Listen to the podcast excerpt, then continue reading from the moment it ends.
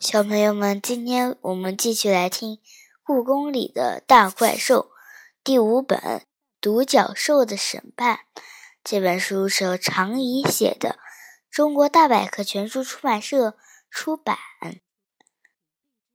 今天我们来听第九章《巫师与乌鸦》。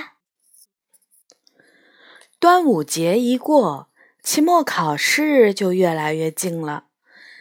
那天，我在妈妈的办公桌前发呆，正想今天的数学作业怎么会这么难，门外就响起了一阵挠门的声音。自从我开始喂故宫的野猫，我妈妈办公室的门都要被它们挠坏了。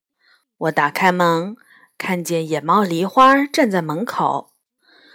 杨永乐让我叫你去西华门，喵。他说：“他自己为什么不来？”梨花什么时候开始听杨永乐的话了？这可有点奇怪。梨花挠挠头说：“因为他说他要看住他，喵，看住谁？那个怪人，喵。”梨花转身就要离开，别问了，跟我来吧，你一看就知道了。我把手里的数学作业一扔，跟着梨花跑了出去。故宫西华门外的人行道上，黑压压的一片，全都是人，根本看不清人群里围的是什么。梨花一闪身，就从人群的缝隙里钻进去了。我可是费了好大的力气才挤进去。人群里。坐着一个打扮成算命先生的人，他穿着朴素，长得也不奇怪，坐在小板凳上，不怎么说话。这个样子的算命先生在故宫附近可多了，他们会时不时地拦住游客，问要不要算命。大多数人都会摆摆手，然后走开。可这个算命先生有点不一样。他的肩膀上蹲了一只黑乎乎的大乌鸦，这可不常见。北京人爱养鸟，漂亮的鹦鹉、学人说话的八哥、雪白的鸽子，都是人们的宠物。可是我还没见过谁养乌鸦。人们都说乌鸦是不吉利的鸟，哪怕只是听到叫声都会倒霉。谁会去养让自己倒霉的鸟呢？我一边盯着那只乌鸦，一边挤到了杨永乐的身边。他看见我没说话，只是和我一样，眼睛一直在那只乌鸦身上扫来扫去。算命先生面前正蹲着一位上了岁数的大婶儿。他把他的问题写在了一个发黄的笔记本上，递给算命先生。算命先生把笔记本举在眼前，他肩膀上的乌鸦探头凑过去看，看了一会儿后，乌鸦一转头，从他身后的背包里叼出了一张纸签给算命先生。算命先生看了纸签，点点头，就在大婶儿的耳边说了几句话。没想到大婶儿一下子睁大了眼睛，说：“哎呀，天哪，天啊，怎么会说的这么准呢？”您过奖了，算命先生答道。大婶儿接着说：“我看到前面几个人说算得准，还以为是你找来的托儿呢。”本来想试试，不准就不给钱。这下子我服了。他一边说，一边从皮包里掏出钱，塞到算命先生手里。我能不能再问一件事儿？他的话刚出口，后面的人就不耐烦了。我说：“没看见后面排了这么多人吗？”一位牵着哈巴狗的老大爷说：“每人只能问一个问题，赶紧走开，要不然就重新排队吧。”老大爷这么一说，其他人也跟着抱怨起来：“大婶儿只好悻悻地站起来，让出了位置。这次蹲下的是一个穿西装的男人，黑色的西装一看就不是便宜货，脚上的皮鞋也被擦得锃亮。他忧心忡忡地写下了自己的问题，和刚才一样。算命先生接过笔记本，和乌鸦一起看。乌鸦又从书包里叼出一个小纸签儿。算命先生看完纸签儿，在男人的耳边说了几句。男人听完，皱了一下眉头，追问了一句：“那这次的合作结果会？”算命先生看看他，又看看肩膀上的乌鸦。一副顾虑重重的样子，再也不作声了。男人催促道：“有什么不好说的吗？”这时候，乌鸦突然对着算命先生的耳朵嘀咕了几句，算命先生才开口说：“实话实说，结果可能对您不利。”男人点了点头，说：“原来是这样，真有意思。”我向来不相信算命这种东西，今天就是因为好奇才试一试。但是您说的简直和事情的发展一模一样啊！说完，他付了钱，站起来整理了一下身上的西服，满怀心事的朝停车场走去。看到这里，杨永乐拉起我的手，一起挤出了人群。这人不是骗子吗？我问杨永乐。杨永乐把胳膊盘在胸前，若有所思地说：“我一开始也觉得他是个骗子，以为那些说他算得准的人都是他自己找来的。但是看得久了，就发现他不可能找那么多人来帮忙。难道他真的会算命？”我睁大眼睛问。他会不会是个巫师？杨永乐摇了摇头说：“他一点巫师的样子都没有，既不会卜卦，又不会念咒语，也不知道他凭什么给人们算命的。”我突然有了一个想法：“你说他会不会是神仙？”神仙？杨永乐吃惊地看着我：“对，不是有那样的传说吗？”神仙下凡，为了帮助一个特别孝顺或者特别好的人，变成算命先生。杨永乐撇了撇嘴说：“我看你都可以写小说了。”我有点生气了，跺着脚问：“这也不是，那也不是，那你说是怎么回事？”杨永乐一边思考一边说：“我我觉得他肩膀上的那只乌鸦有点奇怪。”乌鸦，我打了个寒战。从很小的时候开始，我就有点怕乌鸦。故宫里的乌鸦很多，它们穿着漆黑的袍子，有点像巫师，总是幽灵般的出没在黄昏阴影下的树林里、破败的庙堂前，叫声还特别沙哑、低沉。以前故宫里有一位满族的看门老人。特别喜欢乌鸦，总是拿着生猪肉、猪肝喂乌鸦。那是我第一次看到鸟类吃肉。从那以后，碰到乌鸦，我都会躲得远远的。乌鸦是很聪明的鸟。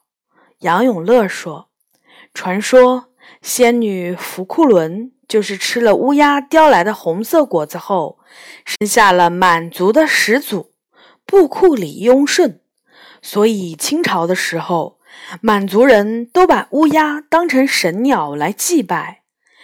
你还记得坤宁宫前面的索伦杆吗？那就是清朝皇帝祭祀乌鸦用的。每次祭祀的时候，皇帝都会在那上面放上米和肉给乌鸦们吃。我隐隐约约还记得索伦杆的样子。它是一根涂着红漆的木质长杆，估计和坤宁宫的宫殿差不多高。最上面有一个碗状的西斗。在我上小学一年级的时候，它还竖立在坤宁宫前面，但没多久就因为破损的太厉害而被移走了。现在那里只剩下了当年树干用的石墩子。今天我才知道，原来索伦干是用来喂乌鸦的。我也明白了，那位满族的看门大爷为什么会那么喜欢乌鸦。难道传说中的乌鸦会算命？我问他。会算命的乌鸦还真没有听说过。杨永乐如实说。其实我也只是猜的。接着他不甘心地说。要不我们也去找他算一算，算什么呢？什么都行。杨永乐凑到我耳边说：“我就想离他近一点儿，看看他的真面目。”这时候已经是吃晚饭的时间了，天空变成了淡紫色，围观的人群慢慢散去。算命先生收拾着东西，准备离开。等一下。能不能帮我们也算一下？杨永乐拦住他说：“算命先生看了看乌鸦，才问：‘你们有钱吗？’杨永乐回答：‘我们没有钱，但是如果您能给我们算一次，我们可以邀请您免费逛故宫。逛故宫吗？’算命先生犹豫地看着乌鸦。”乌鸦黑色的小眼珠紧紧盯着我们，点了点头。看到乌鸦同意，算命先生才放心地说：“那好吧。”杨永乐儿接过本子，一字一句地写下自己的问题：“到底您是巫师，还是乌鸦是巫师？”算命先生看到这个问题就慌了，他腾的一下站了起来。碰倒了板凳，还差点儿把乌鸦摔下肩膀。喂，我说你能稳当点儿吗？乌鸦开口说话了。算命先生仿佛听懂了一样，迅速站稳了，但是手还是紧张地握着衣角。你能听懂鸟的话？我吃惊地问他。没等算命先生说话，乌鸦就说：“什么鸟的话？”我说的明明是人话，我和杨永乐都惊讶地瞪圆了眼睛，凝视着乌鸦。你是说你会说人类的语言？我问。没错儿，更准确的说，我会说中文。我可是一只超级聪明的乌鸦，这太惊人了。虽然我以前也见到过会问候人“你好”的八哥，但是。能把人类的语言说得这么流利的鸟，我还是头一次见到，好厉害！杨永乐点点头。你除了会说人话以外，还会什么？乌鸦用嘶哑的嗓音说：“我还会猜人心事。”猜人心？不然我怎么给人算命呢？乌鸦叫道：“会算命的不是这个算命先生。”而是我，像他这样的老实人，怎么可能给人算命呢？会算命的是我，我是一只超级聪明的乌鸦。看来我没有猜错。杨永乐得意地笑着说：“萨满巫师是不会看错的。”我回答了你们的问题，你们赶紧带我去逛故宫。你们可别想骗我，我可不是好惹的。乌鸦催促着，还会吓唬人呢。杨永乐瞪着乌鸦问：“这没问题，但他也一起去吗？”他指了指呆立在一旁的算命先生。乌鸦对算命先生说：“你就在这里等我。今天挣的钱收好了，可别想在钱树上捣鬼。我可是算了账的。”算命先生顺从的点点头。乌鸦张开翅膀，飞到了杨永乐的肩膀上。我们带着乌鸦从西华门进了故宫。故宫已经过了开放的时间，一切又归于寂静。聪明的乌鸦，我能问你一个问题吗？我小心翼翼地开了口。这个问题在我的肚子里憋了好久了。乌鸦没说话，只是用它的小眼睛看着我。我想问：既然你这么聪明，为什么没想到自己有翅膀可以飞进故宫，没有人会拦住你要票呢？能问出这样的问题，说明你还是个小孩儿。乌鸦回答：“自己拍打着翅膀飞进来，和站在人的肩膀上走进来，怎么可能一样呢？有人请我来故宫参观，说明我是一只尊贵的乌鸦。要是自己飞进来，不就和普通乌鸦没什么区别了吗？尊贵。”这很重要吗？我不明白。当然重要！乌鸦大叫着。想当年，我们乌鸦是多么尊贵呀！我们曾经凭借智慧，在战场上救了爱新觉罗家族。当时，这个家族只剩下那个叫樊查的男孩，是乌鸦们用身体盖住了他。他才躲过了追杀他的人。我们还曾是满族战士的信使。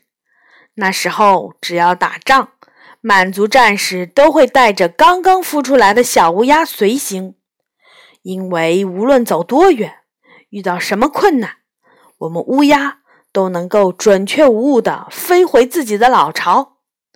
虽然已经知道这只乌鸦很聪明。但它说出来的话仍然让我有点吃惊。你知道的还真不少，这些故事都是我们乌鸦一代一代传下来的。我们乌鸦可以活三十年，不过比人类的寿命短一点而已。他得意地说。不知不觉，我们已经走到了太和殿广场。黄昏中的宫殿闪耀着柔和的金光。乌鸦看到这样的宫殿，不禁感叹：想当年，每当节日，皇帝都会带着嫔妃、阿哥、公主们亲自祭祀我们。沈阳故宫的凤凰楼，当年就是专门给我们居住的宫殿。那时候，我们被称为神鸦、预报神、保护神，而现在。我们却被叫成灾星。这时，晚霞中，一群归巢的乌鸦飞过天空。乌鸦抬头看了看它的同类，摇摇头说：“看，这些乌鸦生活在故宫里，却一点儿也不为自己的种族担忧呢。”杨永乐终于忍不住了，他问乌鸦。你不觉得你想的太多了吗？虽然现在人类误解了你们，但不会伤害你们。没听说过谁会吃乌鸦的肉，所以你高高兴兴地接受现在的命运，和普通的乌鸦一样筑巢、吃虫子，不要去理睬人们怎么看你，这样多好。乌鸦瞪大了眼睛看着杨永乐说：“你们人类。”难道都是些接受眼前命运的人吗？没有想法，不在乎尊严，生活给什么就接受什么。你们都是这样的吗？杨永乐顿时愣住了，过了好一会儿才回答：“当然不是。”那你是这样的人喽？乌鸦追问：“你刚才说你是萨满巫师？”难道你生下来就是萨满巫师？如果不是，你为什么不高高兴兴当个小学生，和普通的小学生一样上学、吃饭、考试呢？杨永乐这回可是彻底没话说了，输给一只乌鸦，这还是第一次。乌鸦在他的肩膀上跳了两下，催促他快走。杨永乐就乖乖地往前走去，一直走到英华殿。乌鸦扇着翅膀让他停下来，望着英华殿紧闭的大门，乌鸦像个中年男人一样，深深叹了口气。唉，我听说这里供奉的是满族的神灵王丽妈妈。她说：“你们知道吗？我很小的时候就听我妈妈说，满族的史诗中，我们乌鸦曾经是天神，为了拯救苦难的人们，与恶魔战斗，却误吃了黑草而死，变成了现在的样子。”用嘶哑的声音为人类的黑夜报警。我一直相信这个传说，所以我做不了一只普通的乌鸦。天色彻底暗了下来，故宫里的路灯一盏盏被点亮。我们和乌鸦一起回到了西华门。门外的人行道上，老实的算命先生还乖乖地站在那里。等着乌鸦，你说你能猜到人的心事，怎么做到的？我问乌鸦。这太简单了，人类的眼睛总是能透露自己的心事，贪婪、急迫或者是担心。乌鸦说，而他们问的无非是有关金钱、婚姻、健康的问题。你果然很聪明。我点点头，但你挣那么多钱要干什么用呢？吃肉喝酒。乌鸦眨了眨眼睛，剩下的钱攒起来盖个乌鸦博物馆。就这样，你还想怎样？乌鸦忽闪着翅膀飞到了算命先生的肩膀上。对呀，我还想怎样呢？一个乌鸦博物馆应该会改变一部分人对乌鸦的看法吧？但是为什么我总期待着这只聪明的乌鸦能干出更加惊天动地的事情呢？走吧，我饿了。乌鸦说。算命先生和我们道过别，便默默地带着乌鸦离开了。哇，这张好特别呀！里面有好多我不知道的事儿，可能只有北京或者是满族人更清楚吧。